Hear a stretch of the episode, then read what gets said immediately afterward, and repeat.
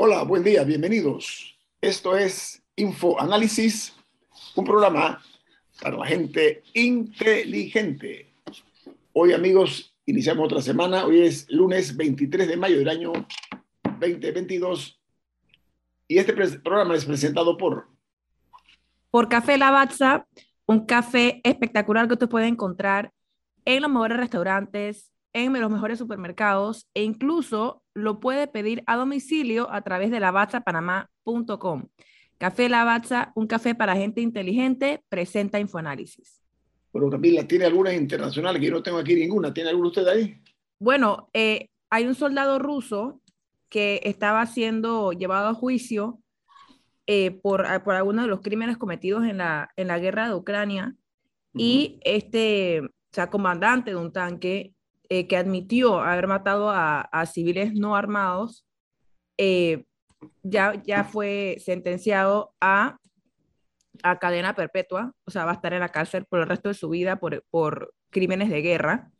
Así que, así que vemos que ya estos casos eh, van avanzando en Ucrania.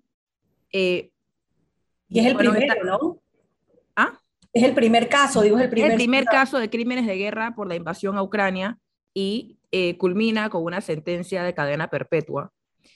Eh, bueno, adicionalmente, en, Estados Unidos continúa eh, la crisis por la fórmula de bebé, por la leche de bebé en fórmula. ahora hay algunos que están siendo, o sea, que los están comenzando a volar hacia allá. la semana pasada se intentó eh, pasar una, una, ley o un decreto, no estoy segura, pero pasar algo a través del, del Congreso que facilitaría la importación de fórmula a Estados Unidos, pero esto no, no, no tuvo éxito en, en, el Congreso, así que ahora están como con medidas alternas. Y es una crisis, ¿no? Es una crisis. En Nueva York ya han decretado como, como un estado de emergencia ante la situación. Esa es la gravedad del asunto, ¿no? Sí. sí. Y, y, al final del día es también ha salido a, a, relucir un debate sobre monopolios y sobre eh, acaparación de mercado, porque al final esto está pasando porque una de las empresas que, que lo hacía tuvo que cerrar su producción. Entonces, pero la ley eh, que, que, creo que está ligada a la de NAFTA eh, no permite importar de otras compañías de otros países. Entonces, como esta compañía que era una de las, de, un par, que, que, eran las únicas que lo podían hacer, que, podían fabricar y distribuir a, a, través de los Estados Unidos para proteger un poco el mercado local, eh, ahora tienen esta, este desabastecimiento. Y hay otra noticia importante, si me permites, eh, la economía global se enfrenta a su mayor prueba desde la Segunda Guerra Mundial, eh, es la advertencia que ha hecho el Fondo Monetario Internacional en Davos, eh, donde se inauguró hoy lunes en Suiza el primer foro económico mundial, el primero presencial desde 2020, ¿no? Así que una importante reunión, eh, un encuentro importante que inicia hoy y con grandes expectativas a ver qué puede salir de, de ese foro económico mundial, ¿no? Eh, bueno, adicional a eso, el clima sigue causando devastación en distintas partes del mundo. En Canadá se han dado una serie de tormentas en las que mm, alrededor de un millón de hogares se han quedado sin, sin fluido eléctrico y también aproximadamente ocho personas eh, han fallecido por, por estas, por estas eh, poderosas tormentas eh, que, que, están causando estragos en esta área de Norteamérica. Así que vemos que, que el clima sigue siendo de las suyas. Muy bien. Eh, no sé si tendrás alguna otra internacional ahí a mano. Yo solo quería ver qué pensabas, Camila, de la noticia del fin de semana de, de, Afganistán, donde las presentadoras, algunas presentadoras de televisión desafiaron eh, la orden de los talibanes y mostraron sus rostros en pantalla como acostumbraban a hacerlo, ¿sabes? La nueva disposición del régimen talibán eh, les ordena cubrirse el rostro eh, a las presentadoras de televisión, ¿no? sí, bueno, eh, eh, en ese sentido, me, sorprende que puedan seguir haciendo su trabajo, que puedan seguir presentando, pero, pero lamentablemente con las nuevas disposiciones, básicamente están teniendo que presentar casi que en burka. Es con otro tipo en el que sí se ven los ojos, o sea, pero que les tapan todos menos los ojos, que no recuerdo cómo se llama, porque el hijab es el que muestras la cara, pero tapas el cabello, y el burka tapas todo y tienes una mallita oh, sobre los ojos. No recuerdo cómo se llama el que, el que he visto que están usando, pero es, casi que un burka, pero se le ven los ojos. No, la verdad es muy lamentable y eh, lo que se está viendo en, Afganistán con el retroceso abismal en los derechos adquiridos por muchas de estas mujeres que ya, o sea, que ya habían pasado por esto, porque hace 20 años habían recuperado muchas de las libertades que ahora le están, le están siendo arrebatadas eh, una vez más. Y tiene que ser muy difícil haber vivido con, con libertad por este tiempo y ahora regresar. Eh, así que no sé cuál sería una solución, ya que obviamente la militar no, no está sobre la mesa, pero, pero definitivamente eh, el tema de, de, Afganistán, es, o sea, Ucrania ha acaparado toda la atención por lo, por los críticos, pero lo Afganistán también es, es sumamente complejo. Vamos a entrar en materia aquí en Panamá, porque las mujeres también en Panamá están eh, teniendo su, propia, su propio espacio eh, y una sociedad debe opinar de una forma muy clara, sobre todo de manera franca, ¿no? En cuanto al, a, aplaudir cuando es necesario y criticar cuando se justifica, eh, pero sobre todo cuando hay decisiones que no son del todo beneficiosas para todos los sectores. Miren, eh, hoy tenemos a la arquitecta Sandra Escorcia, ella es una defensora de los derechos de la mujer. Sandra, ¿cómo está usted? Buen día. Eh, muy buenos días, este, Nito. Gracias por la invitación y buen día también a la audiencia de Infoanálisis. Eh, y bueno, a las chicas que nos acompañan, que me encantan. Camila eh, y Alexandra Sinillo. Camila Dame y Alexandra sí. Camila y Alexandra. Alexandra se llama mi hija, así que no la puedo olvidar. Camila se llama la mía. sí, ya me enteré. Había un papá perdido hace, un hace dos minutos. No, no, estoy, estoy, en Washington ahora mismo, no estoy en Panamá, estoy en Washington. Por eso. Y aquí fue un problema poderme conectar, como podrás ver, ¿no?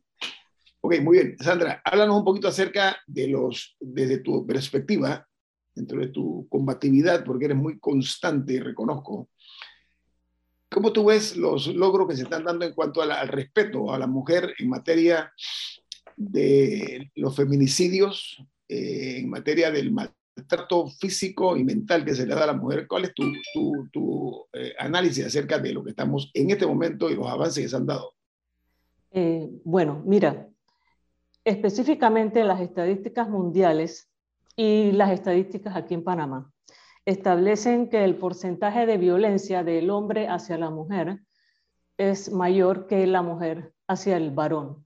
Eso es una, una, constante que está descrita, está en estadísticas, pero pareciera que eso aquí en Panamá a veces no se quiere reconocer. Y, eso es importante establecerlo, ¿no? que no se quiere reconocer. ¿Y por qué lo digo? Porque, por ejemplo, eh, a veces se está a la defensiva eh, en los medios y, eh, o los redactores en el momento en que surge, por ejemplo, como hace unos días que hubo una mujer que actuó en contra de otra mujer, lo destacaron como si fuera una competencia, o sea, realmente se sintió una celebración.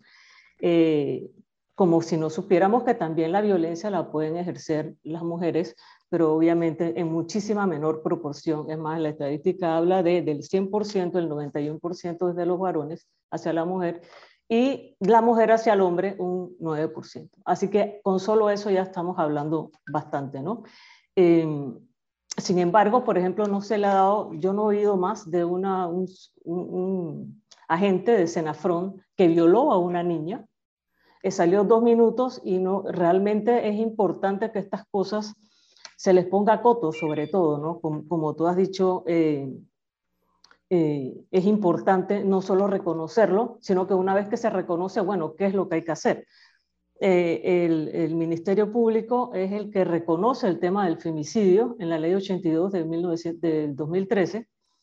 Este, y, hay, hay varios para, y hay varios parámetros, por ejemplo, en la hoja del, eh, del PGN, del, Ministerio Público, eh, se establece, por ejemplo, que en el 2021 hubo 5.614 casos de violencia doméstica y el año pasado 6.373. Hubo un aumento de 14% de casos eh, y este año, pues yo creo que todos hemos visto que los femicidios han sido una cosa bochornosa y ahora se le aumenta el tema de las muchachas, niñas, hay de diferentes edades desaparecidas. Y... Una, pregunta, Sandra, permiso, una, una pregunta. A ver, eh, yo he visto muchas ocasiones que un hombre maltrata a una mujer. La mujer pone el recurso que le permite la ley, le pone un distanciamiento, etcétera, etcétera, etcétera, los mecanismos que están establecidos en la burocracia, ¿no?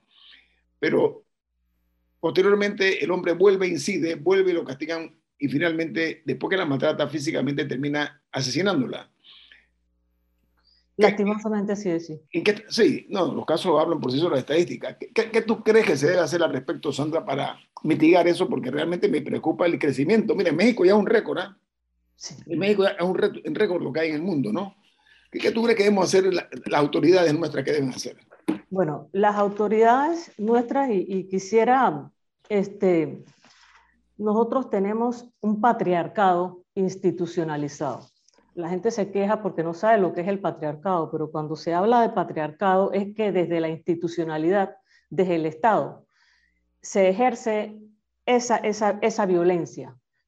Por ejemplo, la policía, ustedes la han visto, que dice que la violencia doméstica son casos malos entendidos, ¿no? Eh, que las chicas cuando desaparecían se iban con el novio o con, bueno, con los maridos, restándole importancia a un tema fundamental, y eso es la institución. Esa es, la, esa es la policía que nos protege y nos sirve. No conocen la ley, no conocen de derechos humanos. Ellos deberían ser, para empezar, ¿no? ahí los primeros que deberían estar ilustrados sobre el tema. Para mí, una de las cosas más importantes es la prevención. Porque la verdad es que yo no quiero estar poniendo curitas. Yo creo que ninguna sociedad eh, busca estar eh, llevando al psicólogo a las niñas violadas o a las mujeres. Lo que queremos es que no pase más pero tenemos una sociedad machista. Eh, y es una sociedad machista porque además en las escuelas eso es lo que se está promoviendo en este momento y aunque en el 2016 hubo un intento de hacer una ley de educación sexual integral que estaba promovida por el fondo, un fondo, déjenme ver si lo tengo por acá y lo encuentro. Em, creo que no lo voy a encontrar.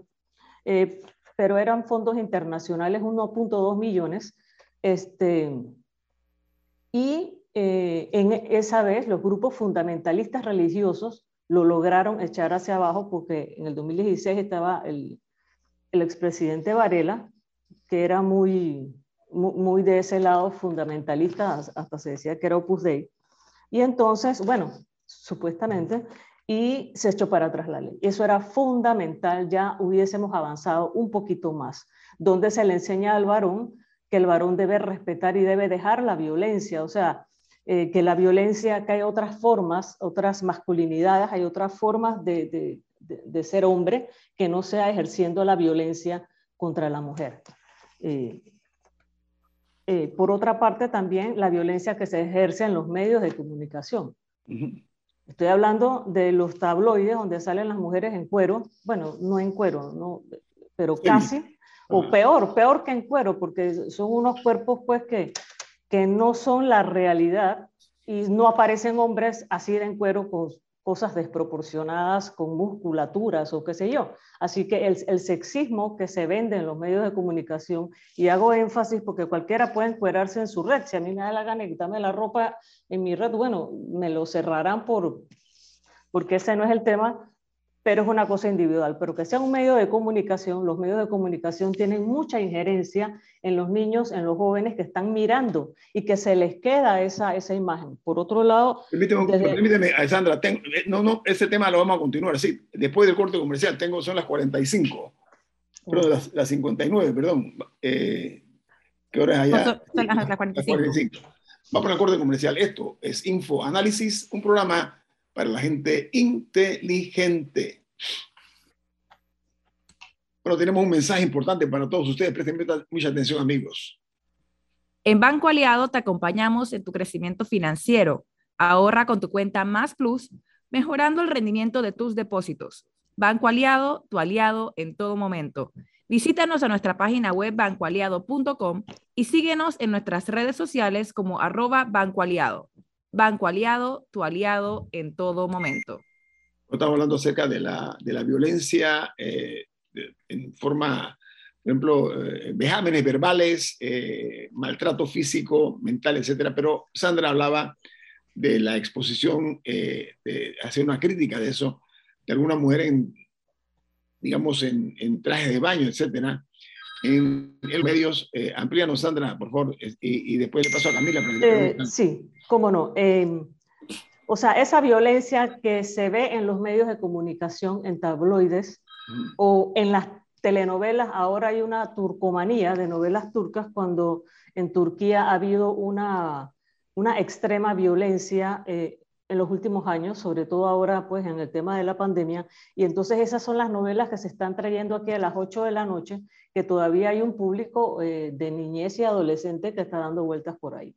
Eso crea esos patrones, se, se van quedando en el subconsciente y en el consciente del muchacho o de la muchacha, y entonces esa es una forma de ir generando ese machismo y continuarlo. O sea, que si el Estado, bueno, el Estado somos todos, pero hay una ley, la ley eh, que eh, evita y debiera de eliminar ese tipo de cosificación de la mujer. ¿Por qué? Porque si la mujer es una cosa, una cosa yo la tiro, la, la, aviento porque no sirve, porque no es nada, no vale la pena. Entonces, esas son las cosas que hacen que nuestra niñez eh, esta, se, se, duplique, se hipermea hacia más, hacia hombres que entonces son violentos luego. También no hay educación sexual, como dije anteriormente, y las guías nuevas que fueron anunciadas en octubre del, año pasado eh, son lamentables. Tienen una, una, visión totalmente religiosa, machista, sexista, reproducen roles patriarcales que, ya debiésemos haber olvidado, haber cambiado. Eh, entonces, eso no va a evitar ninguna violencia contra la mujer. Bueno, em, mencionaba más temprano eh, el enfoque un poco en las mujeres, en cómo atender a las mujeres una vez ya han sido víctimas o maneras en que las mujeres se pueden proteger. Pero, ¿qué se puede hacer para tratar el problema, para tratar la fuente de la violencia? Eh, y que no sea y que no sean dependientes de ver cómo ellas resuelven, sino, sino de ¿qué, soluciones han implementado en otros países o qué estrategias han dado resultados o qué dicen estudios sobre disminuir la fuente de la violencia por parte de los hombres? Bueno, la fuente de la violencia es la educación. O sea, eso es fundamental. Las leyes, eh, las leyes que no solo estén escritas en piedra, sino que el Estado las, eh, ejerza su control con ellas. Eh, por ejemplo, aquí vemos muchas leyes eh, machistas. Te voy a poner un ejemplo clásico que, eh, que nosotros le llamamos el patriarcado porque la Corte Suprema de Justicia dijo que era constitucional que los hombres a los 18 años se pueden hacer la vasectomía, o sea, la esterilización, pero las mujeres tienen que esperar a tener hijos, dos, tener 23 años y pedir permiso y una recomendación a un médico. Entonces, la Corte Suprema de Justicia, que debió haber dicho 18 años iguales para todos, el que se quiera hacer la salpingectomía, o ese es un caso, por ejemplo, que te nombro, ¿no? Entonces, eh, imagínate la Corte Suprema de Justicia. Entonces, hay que volver a empezar a hacer otra ley para volver a tratar, eh, ahora que hay un par de mujeres más en la Corte, que permitan el cambio de eso. Pero lo importante para prevenir es la educación y evitar esas violencias que se dan a través de las novelas, a través de los medios de comunicación, a través de los medios escritos. Toda esa violencia debe ser cambiada y sobre todo que se vea desde el Ejecutivo, por ejemplo, una paridad en, entre más mujeres haya en el gobierno, más mujeres van a tender a mejorar las cosas y las leyes de la mujer. Con el tema de, hay una cosa que no se ha hecho, supuestamente está aprobada, que son las, estas cosas que se ponen en, las, en los tobillos, los brazaletes. Los, brazaletes que ya debieron haber estado implementándose, todavía no se ha ¿Todavía? hecho. todavía no se ha hecho. Este, estaba escuchando a la doctora Aide Méndez, exacto, no se ha hecho todavía por negligencia del Estado. Y eso no lo, no lo, podemos hacer nosotros. Entonces está en nosotros presionar para que ese tipo de soluciones de las cosas que ya están, que ya la educación, no, porque la educación es a futuro, pero hay que empezar ahora. No, pero ¿sabes qué? Me da, me da, mucha vergüenza saber que todavía después de todo, mira, por eso siguen, siguen, creciendo los casos, ¿no? Precisamente por eso es una negligencia de la palabra perfecta. Eh, eh, Alessandra.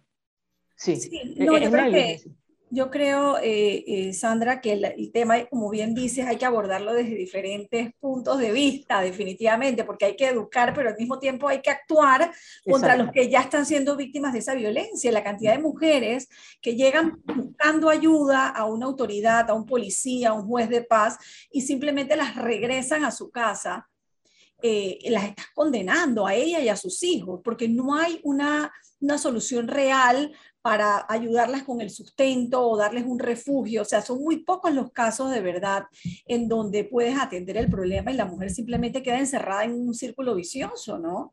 Porque tal vez depende económicamente del marido o del maltratador, ¿no?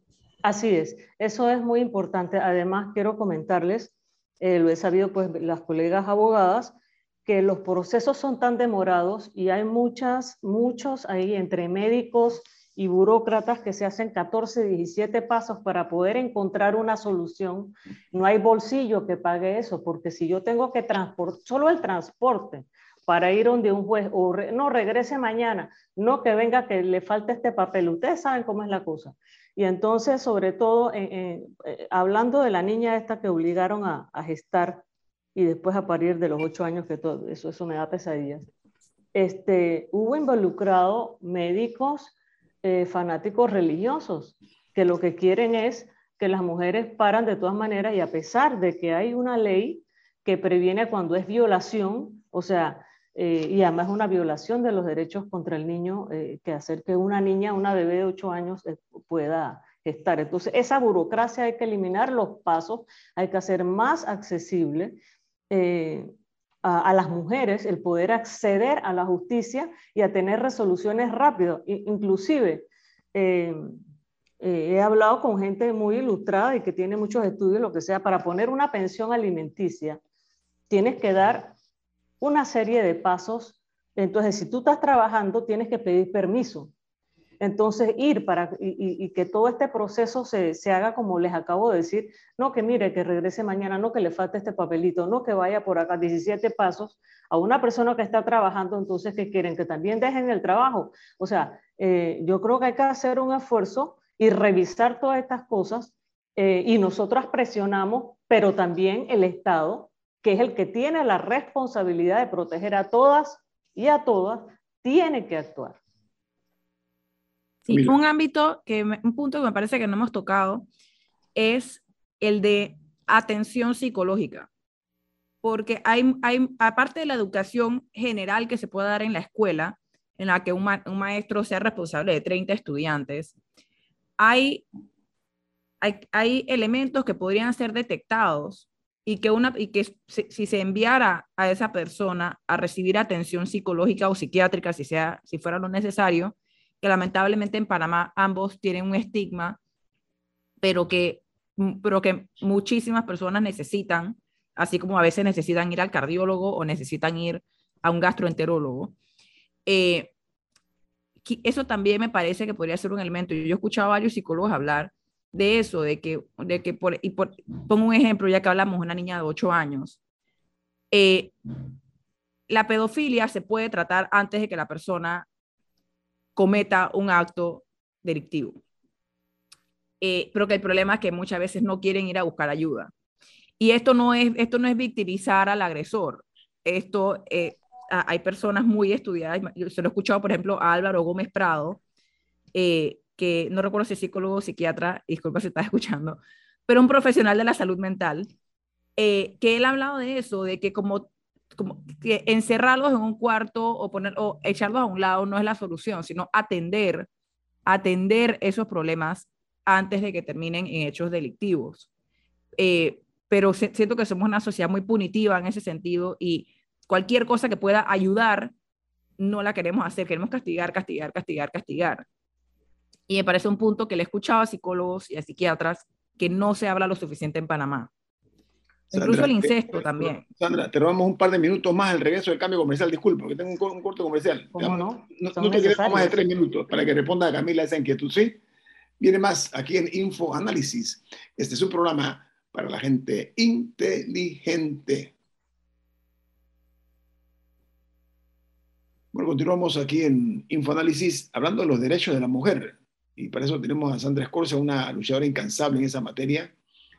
Sandra, eh, Camila te hizo una pregunta. ¿Cuál era la pregunta, Camila, por favor? Sí, era sobre eh, por qué en Panamá no hablamos más de atención psicológica a posibles agresores. Que, que tenemos una actitud muy punitiva, que queremos castigarlo todo, pero para, para poder castigar hay que esperar a que la persona cometa el delito versus atenderla cuando se le detectan señales de agresión o de manejo del enojo o de tendencias de pedofilia o de tantas cosas que son detectables y son tratables antes de cometer un delito. Eh, ¿Por qué no hablamos de eso en Panamá? Eh, bueno, en general en Panamá, no hablamos de salud mental. La gente siente que hablar de un psiquiatra es estar loco o hablar de un psicólogo, no, ¿para qué? Yo no lo necesito. Pero hay otra cosa además, que para que alguien se dé cuenta que alguien tiene problemas, tiene que saber y detectarlo. Por otra parte, eh, y eso es un tema de educación, yo ustedes disculpen, pero vuelvo y regreso a la educación, tú tienes que saber que algo te pasa, porque para eso tienes que saber que los niños no se tocan y las niñas no se tocan. O sea, tienes que entender una serie de cosas antes de poder darte cuenta que tienes un problema. Cuando tú detectas que tienes un problema, tú mismo puedes ir a buscar ayuda pero si no, otros tienen que saber cuáles son las, las, y eso puede ser una campaña que pudiésemos hacer desde el Estado, una campaña de detectar aquellos síntomas o indicadores de que una persona pueda tener esta, esta, esta, esta estas tendencias. Eh, sin embargo, los que son violadores, entiendo que eso no se cura más. Eso no es una cosa que, o sea, yo inclusive he escuchado a, a a violadores, eh, bueno, no lo he escuchado yo, pero digo, he leído sobre, sobre el tema y los violadores dicen, es que yo, yo no puedo parar, tengo la necesidad de seguir violando. Entonces hay que, tener, hay que, hay que ver qué casos pueden ser eh, detectados a tiempo eh, y, y otros casos que puedan ser sobre todo el manejo de la ira. El manejo de la ira, eso es un tema que sí se puede resolver rápidamente y yo creo que eso lo podemos ver desde los niños. Eh, por ejemplo, ¿te acuerdas de, sí, sé que me estás levantando la mano, Camila, ¿te acuerdas de aquel muchacho que mató a un gatito y lo quemó eh, en redes? Que creo que lo agarraron, el, tipo estaba creo que en Chiriquí y lo agarraron. Ese tipo de comportamientos eh, que te estás detectando, eso ya es un indicador es, de cualquier cosa. Entonces, eso hay que mandarlo para un psicólogo, para un psiquiatra, el que aplique. Dime, Camila. No, deber, en mi opinión debería ser parte de la pena, porque o el maltrato a un animal hasta ocasionar de la muerte es un delito, creo que bajo la ley 70, y eso va a ser tratado como violencia contra los animales y va a recibir una condena por eso, no sé si ya, no sé si ya lo sentenciaron, pero pero ¿por qué estas condenas no incluyen un elemento de, ayuda posterior? Porque al final del día en Panamá no existe la cadena perpetua. Una persona, un, hombre que viole a 10 mujeres y lo metan preso, ese hombre, dependiendo de su edad, va a salir de la cárcel algún día. Entonces nos enfocamos en el castigo de enciérrenlo para que nadie lo vea, pero ¿dónde está el elemento de, de rehabilitación hasta donde se pueda, porque al final la persona va a salir. Y eso es eso lo, lo que nos tenemos que meter en la cabeza, sean 20 años lo que le den, 25 años, 30 años, probablemente va a salir. Yo, yo, creo que esa es una parte importante que se puede eh, implementar igualmente y hacerlo toda la vez, ¿no? Porque esto es una, una, un tema multisectorial que incluye diferentes cosas, el Ministerio de Educación, Ministerio de Salud, la, la, PGN, o sea, el Ministerio Público, y toda una serie de elementos que pues eh, eviten eh, que esto se dé, porque lo, lo, ideal es evitarlo. Como te dije, yo no creo en estar poniendo curitas a nadie, eh, y muchísimo menos a los niños y a las niñas. O sea, ¿para qué tener que llevar al psicólogo a una niña o a un niño que haya sido violentado sexualmente, por ejemplo, cuando ha podido ser evitado? Eh, y, quiero hablarte que el año pasado, por ejemplo, el Ministerio de Salud hizo una, una declaración que salió en los medios, pues, de que los incestos, o sea, que eh, los varones embarazaban a 27 niñas cada día, cada día. Y que en pandemia eh, había aumentado al 8% de las niñas y adolescentes embarazadas. Y, y, era algo de importancia y se sobresalía porque en ese caso las escuelas estaban cerradas y lo que cuidaban a las niñas eran los padres, o sea, padre y madre, ¿no? En sus casas. O sea, que el agresor estaba en la misma casa. Entonces, si ya tenemos esa estadística, hay cosas que hay que hacer. Sandra, muchas gracias por tu participación esta mañana aquí en Infoanálisis, se aprecia mucho. Eh, vamos a estar en contacto, esto no lo vamos a dejar aquí nada más, ¿viste? Para que sepa, ¿ok? Ok, hasta luego. un buen día, Sandra, muy amable. ¿eh? Igual a ustedes. Encantado. Bueno, amigos, continuamos aquí en Infoanálisis, eh, hablando acerca de temas de interés, esta situación que hay en Panamá, como decía, el, patriarcado, la forma como a la mujer no se le respeta en muchas ocasiones, aunque debo reconocer que eh, cada día las mujeres se, preparan académicamente mejor para ser más competitivas.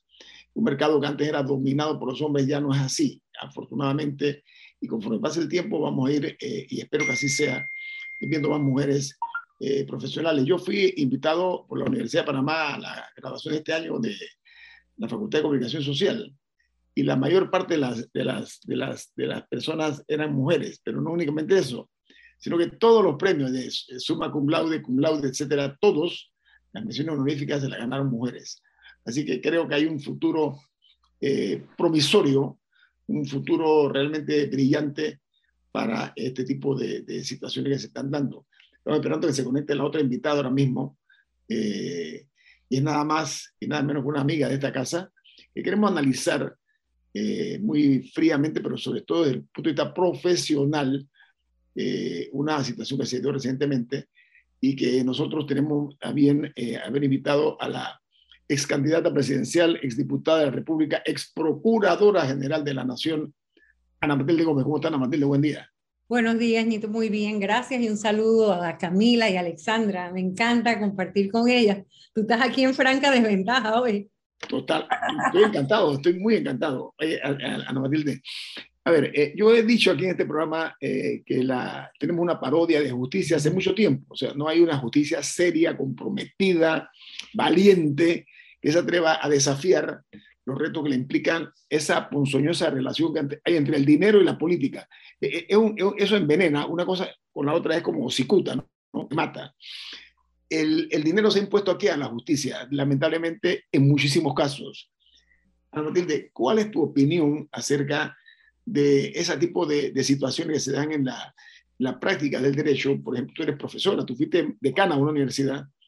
Eh, el hecho, por ejemplo, a mí me disgustó mucho que hay diputados, de, perdón, hay colegas tuyos que van poniendo recursos y recursos y recursos por una parte, eso está bien, pero que se me enfermé, que se me dio la cabeza, entonces van dilatando, postergando los casos. Y tú sabes que es una forma vulgar de obstaculizar el curso de la justicia. ¿Cuál es tu opinión al respecto, Ana Matilde?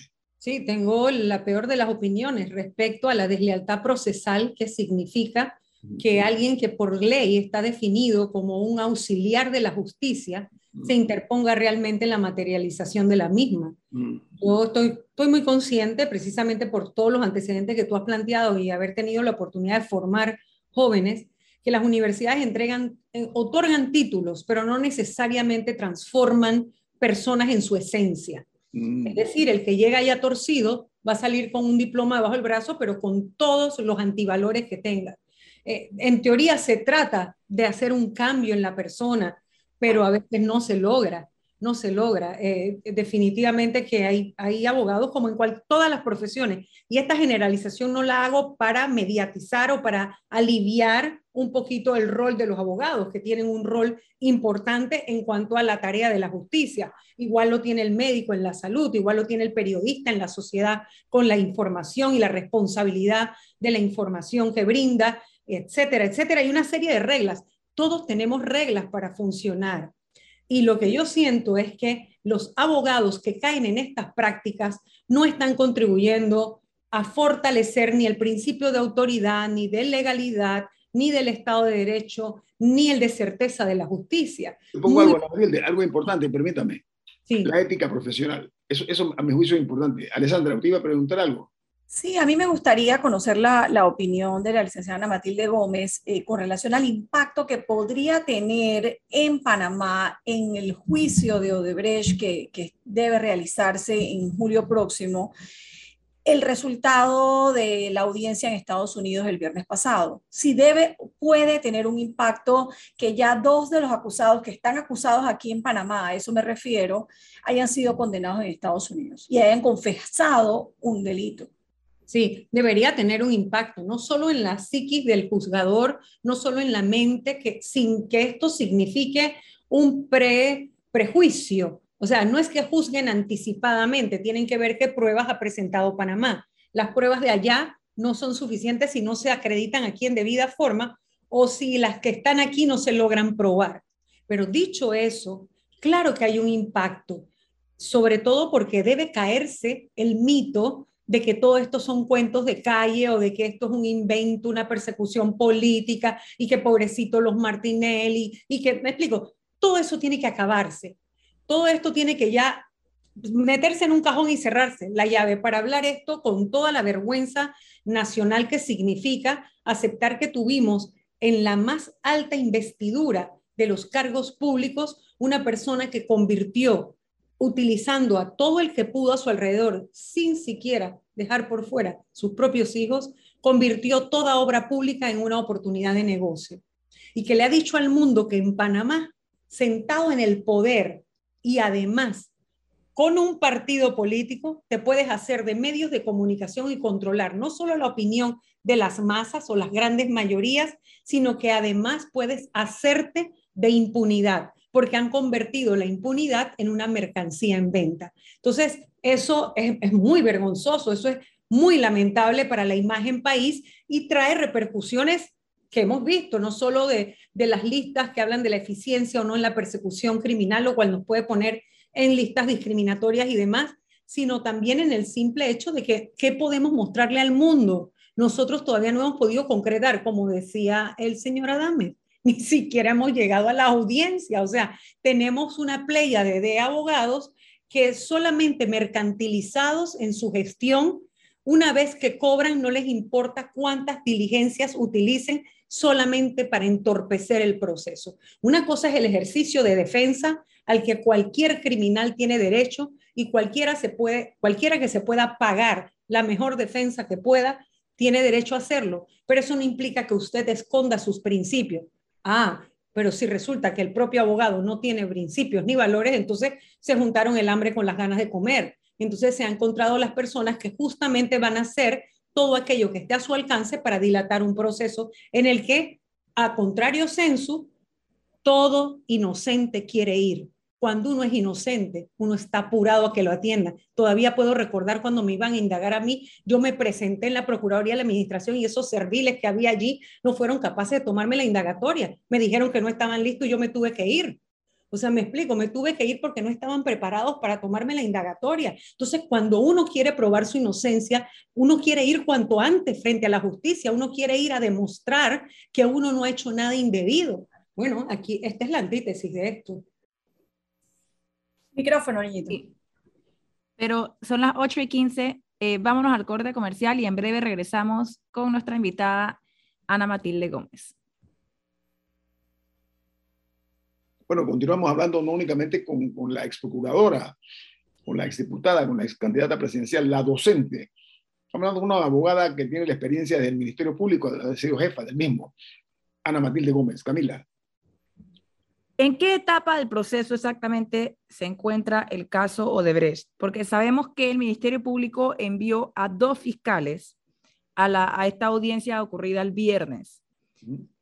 Ellos, los, jueces, perdón, el caso aquí en Panamá, todavía se puede incorporar información nueva si algo surgió en la audiencia que ellos hayan escuchado o ya esa puerta se cerró y hay que hacer el caso con lo que se tiene.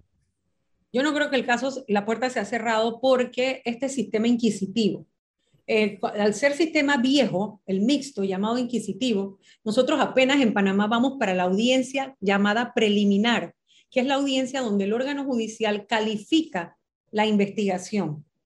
Por lo tanto, luego se va a pasar a una etapa de pruebas. Si allí hay elementos que contribuyen, vamos a suponer que no se pudieran presentar como tal, ¿verdad? Porque no fueron parte de la investigación, que puede haber mecanismos para incorporarlos, pero sí pueden ser suficientes para complementar los señalamientos de los fiscales en cuanto a los atributos de la acusación. No sé si logro ser eh, precisa o clara. Voy a tratar de decirlo de otra manera. Todo lo que allá se ha dicho. Estados Unidos. Ajá. Y todo lo que está allí pueden ser elementos nuevos, pero también pueden ser elementos que complementen, que robustezcan, que contribuyan a que la teoría que tiene el Ministerio Público y que va a pasar a aprobar le fortalezca su posición.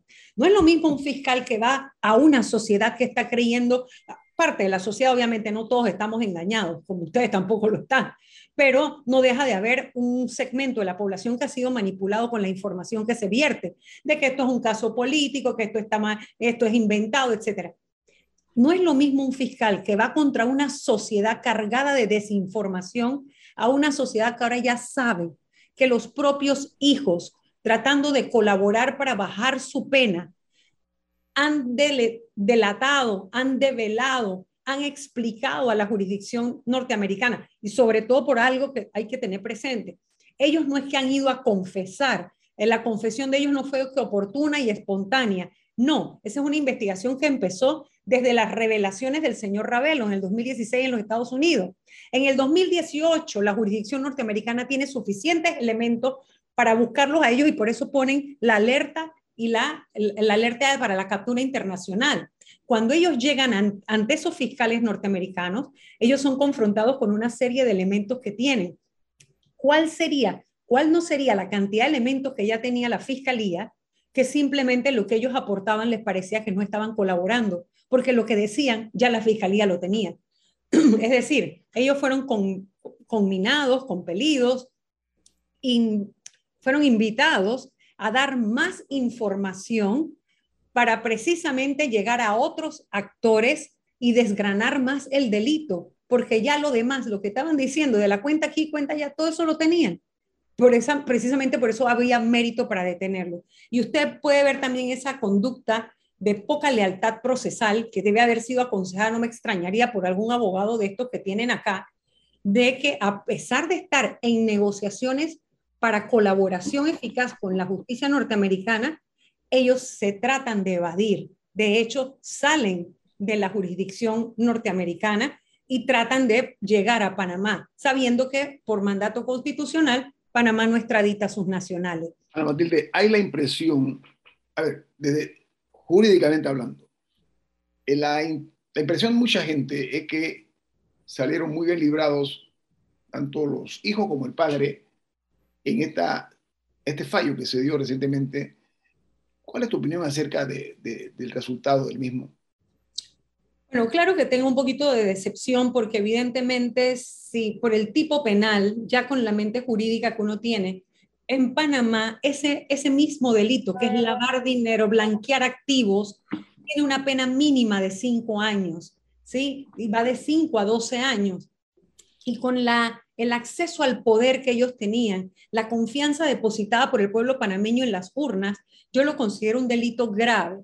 Obviamente estoy muy clara que el juez Deary o que los norteamericanos no son los que van a cuidar la dignidad panameña. Eso le corresponde a nuestros jueces, a nuestros propios jueces, porque también me da mucha vergüenza internacional la, cómo queda en evidencia la poca fiscalización, la farsa de fiscalización de nuestro sistema bancario, porque evidentemente esos dineros no llegaron a los bancos norteamericanos en maletines ni en aviones cargados de dinero ni los tiraban desde el aire. ¿sí? Hay una gran cantidad de transacciones que antes de ser lavadas allá pasaron por los bancos de aquí.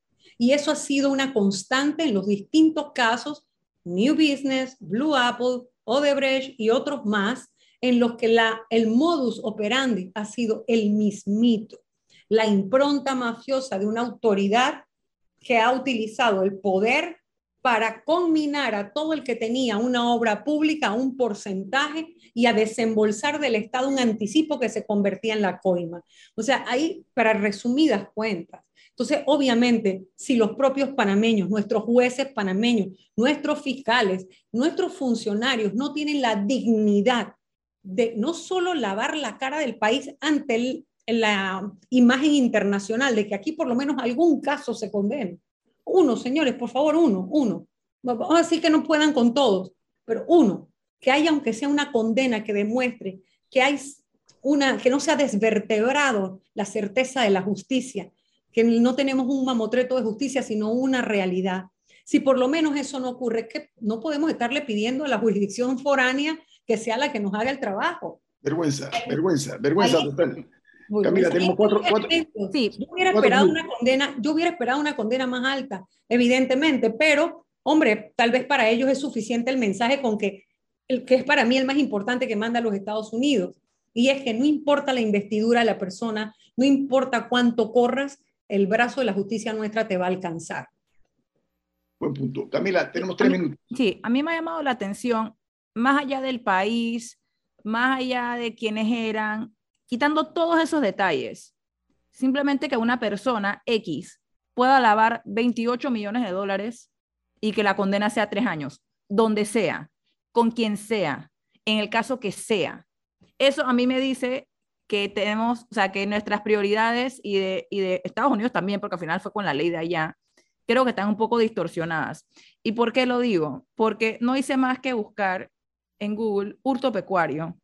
Y la primera noticia que me sale es que una persona, en, esto es una de 2020, una persona en Los Santos, eh, un hombre, eh, quedó condenado porque se apoderó de una res y su cría y las comercializó en la provincia de Los Santos y fue condenado a seis años.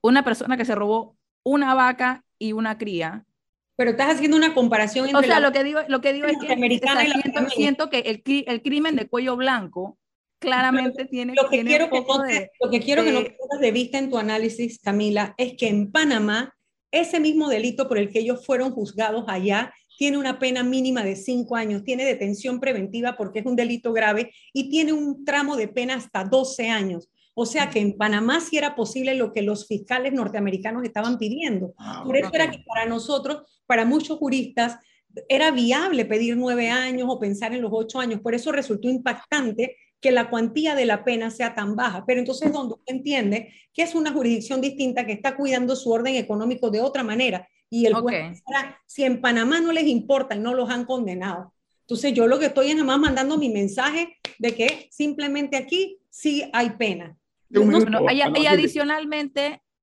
en Panamá, ¿cuánta gente ha sido condenada por lavado de dinero?